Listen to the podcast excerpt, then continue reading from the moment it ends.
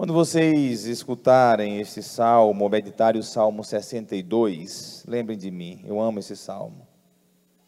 De uma profundidade. Reflete quem é o ser humano. Diz o salmista: Sois vós, ó Senhor, o meu Deus, desde a aurora ansioso vos busco. A minha alma tem sede de vós, minha carne também vos deseja para mim, este versículo em especial define o ser humano. Nós somos alguém em busca de Deus. Qual é o maior problema? A maioria não sabe disso. A maioria de nós não sabe disso. Nós viemos de Deus, nós somos criados da essência de Deus, imagem e semelhança e para Deus voltaremos. Então, no amor, em intenção, né, nós estamos inclinados para Deus o tempo todo, o tempo todo. Diz o salmista que a minha alma tem sede de Deus, também minha carne vos deseja. Não é só a alma que deseja Deus, a carne busca por Deus. É por isso que tem uma frase de um teólogo que já repeti aqui alguma vez, que ele diz: todo desejo, todo desejo humano, no fundo, no fundo, é um desejo de Deus. Nós queremos Deus, mas a gente fica é, tapeando ou satisfazendo esse grande desejo de eternidade, de absoluto, com as coisas dos sentidos do mundo, né? E a gente não coloca a alma em direção a Deus, a gente vai aprisionando a alma. E a gente perde muito. Nós nascemos para ser de Deus. Nós nascemos para viver em Deus. Nós nascemos para estar em direção né, a Deus. Diz aqui o salmista: como terra sedenta e sem água, venho assim contemplar-vos no templo para ver vossa glória e poder. Vosso amor vale mais do que a vida, e por isso meus lábios vos louvam. Quero, pois, vos louvar pela vida. Aí o salmista toma essa decisão. Quero, pois, vos louvar pela vida. É, tem uma frase de Santa Teresa d'Ávila que também é, reflete muito bem o que o salmista quer dizer. Ela diz: só Deus basta. Só Deus basta. Imagina quando você chegar nesse nível de espiritualidade que é possível e viver de Deus e chegar a esta conclusão e dizer só Deus basta.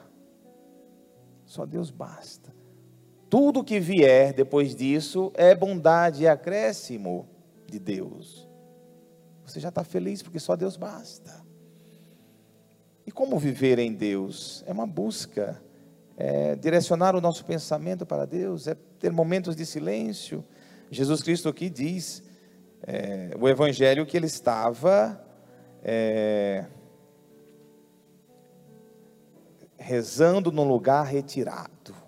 É isso, estar com Deus é rezar num lugar retirado, é estar a sós com Deus, é ter o seu momento com Ele, é se deleitar na presença de Deus é estar no momento de adoração que a gente estava aqui agora antes da missa e sentir a presença e se abandonar e dizer: Senhor, eu estou aqui para te adorar. E a sua alma vai se alimentando, vai se alimentando e você vai sentindo saciado, coisa que o mundo não consegue. Quanto mais você tenta se preencher daquilo que o mundo oferece, mais você quer, mais você quer, mais você quer, e se torna até escravo, até escravo né, desta busca, e ao invés de ser livre, é um prisioneiro. Muitos estão em busca de liberdade, mas no fundo, no fundo se aprisionam, porque exercem a liberdade na repetição de vícios. E aí se torna um prisioneiro. Quem não tem liberdade diante das suas escolhas, porque já se tornou um viciado, seja no que for, nos prazeres da carne, nas bebidas, no egoísmo, nos bens materiais, você já é um prisioneiro, um acorrentado, não é um livre, Agora, quem chegou na conclusão de dizer só Deus basta, aí sim você é uma pessoa livre, completamente livre. E usufrui das coisas com naturalidade. E pode possuir as coisas sem ser possuído por elas. Isso é ser de Deus, ser livre. E a gente precisa ser radical nesta escolha por Deus. Radical. Que as pessoas saibam, que as pessoas entendam que você é de Deus. No seu trabalho você é de Deus. E na sua mesa tem coisas de Deus. Na sua parede tem coisas de Deus. E você lê a Bíblia, o seu livro. Temos que ser radical nessa nossa escolha. Jesus Cristo no Evangelho pergunta aos discípulos, depois de perguntar é, o que diz o povo que eu sou?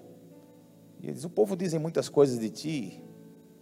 E aí Jesus Cristo pergunta: E vocês que convivem comigo? Para vocês, quem eu sou?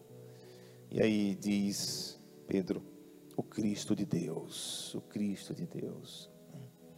E no final ele diz: né, Pois quem quiser salvar a sua vida, vai perdê-la. E quem perder a sua vida por causa de mim, esse a salvará. Se alguém me quer seguir, renuncie a si mesmo, tome a sua cruz cada dia siga-me.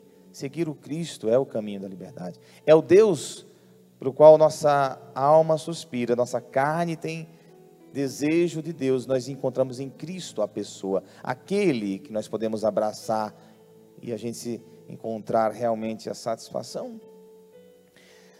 Um dos grandes erros também nosso é transformar em Jesus num simples resolvedor de problemas. Nós reduzimos Jesus a um resolvedor de problemas. Eu tenho problemas e recorro a Jesus para ele resolver. Então está sempre para resolver problemas. Jesus é muito mais do que um resolvedor de problemas. Jesus é uma experiência. Jesus é uma pessoa que está ali com você. Que o único que pode dar o que a sua alma tem sede, que é paz que é presença, Jesus é presença, Jesus é amor doado, é experiência, é experimentar um algo extraordinário, sobrenatural que só Jesus pode nos dar. Não é só um resolvedor de problema. E quando ele não resolve o nosso problema, aí a gente fica de malzinho com Jesus. Não sei se eu tenho mais fé, não sei se mais creio. Está demorando muito aquilo que eu estou pedindo. O que Jesus quer lhe dar primeiro é a sua presença, é a sua paz, é a sua sabedoria. E Jesus quer de nós também transformação, mudança de vida. Que a minha, que a minha vida possa ser super, pode ser transformada. Jesus que nos ama tanto, ele quer de nós uma resposta de amor também. E não viver uma vida metida no pecado, né, sem mudar nada, no fundo no poço, lá. Jesus nos abraça sim, mas Ele nos abraça para nos tirar é, de uma vida sem sentido, muitas vezes. Quando a gente né, se fixa em certas coisas e a gente reduz a nossa existência muito pouco. Nós nascemos para muito mais, muito mais. Jesus é muito mais do que Elias, que o povo dizia que era, João Batista, ou algum dos profetas. Jesus é Deus. Eu quero fazer essa experiência de estar com Deus. É uma opção diária de Senhor, sou teu, Senhor, sou teu.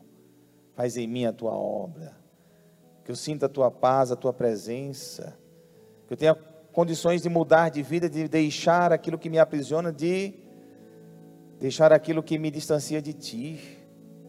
Ele nos quer, mas ele nos quer transformado. Renuncie a si mesmo e siga-me, e siga-me. Às vezes a gente pode viver uma vida meio morna, né, diante de Jesus, a gente faz aquela vida mais ou menos de cristão, mas é um pouco mais. Eu fico impressionado quando eu encontro pessoas, me edificam muito, pessoas que estavam na miséria, no fundo do poço, destruídas, e elas foram transformadas e regeneradas em Jesus. Essas pessoas, elas são interessantes, porque elas sabem o que é uma vida sem Cristo totalmente, uma vida com Cristo, eles não querem mais voltar. e eles têm um amor tão grande, eles sabem que essa experiência foi tão transformadora, que eles querem dizer para outras pessoas.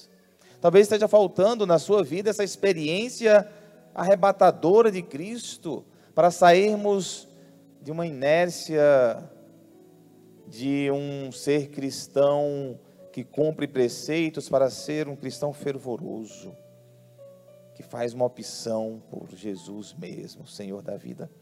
E assim, a gente vai satisfazer aquilo que é próprio do humano, a busca por Deus. Em Jesus, esta busca aqui que o salmista fala, no Salmo 62, ela se completa, ela se realiza.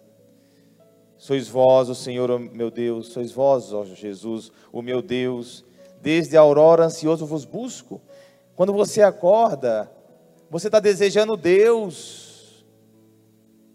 quando você acorda, você deseja Deus. Saiba disso, tenha consciência que você abre os olhos desejando Deus. Pense nisso quando você acordar. Faça uma oração, cante um salmo, um louvor. Dê Deus para você, dê Deus para a sua alma logo cedo. A minha alma tem sede de vós, minha carne também vos deseja, Jesus. Eu quero estar na tua presença, dê Deus de Deus, a sua alma quer Deus. E quem tem a alma cheia de Deus, tem o corpo restaurado. Tem pessoas, a gente inverte muito a ordem, né? Tudo bem, podemos cuidar do corpo, devemos cuidar do corpo, mas se você fizer a ordem contrária do que o mundo faz, cuida primeiro da alma. Eu tenho certeza que o cuidado com o corpo vai ser assim muito melhor. A pessoa que tem a alma bela, bonita, cheia de Deus, ela é bonita. Até a pele fica melhor. Corpo fica melhor. Você sabe que as, a, o corpo tem várias doenças que são da alma. Algumas doenças da alma passam para o corpo. Então, cuida da alma. Antes de ir para a academia, faz uma oração. Antes de ir para a academia, reza um texto. Escuta uma música. Depois vai para a academia antes de fazer uma plástica, né, no, um botox no rosto, faz um terço, faz uma oração. Está proibido fazer, não. Mas primeiro dê Deus para você, depois a plástica, depois a academia, depois é, a, a caminhada. Primeiro Deus, primeiro Deus, primeiro a alma. Porque a alma vem da, de, da palavra anima, do latim anima. E a palavra animação vem de ânima, vem de alma. Se você quer estar animado, a sua alma é que te anima. Então cuida da alma primeiro. Estar aqui na missa é cuidar da alma. É cuidar da alma. E o seu corpo vai estar, vai estar apto né, a ser é, regenerado, fortalecido, com saúde. Sabe que o radical da palavra saúde é o mesmo radical da palavra salvação? Saúde e salvação tem o mesmo radical no latim? É a mesma palavra, saúde e salvação. Então, cuidar da saúde é cuidar da salvação, cuidar da salvação é cuidar da saúde. É a mesma coisa? Então, saibam disso. Quer cuidar da saúde? Cuide da sua salvação. Cuide da sua alma. Louvado seja o nosso Senhor Jesus Cristo.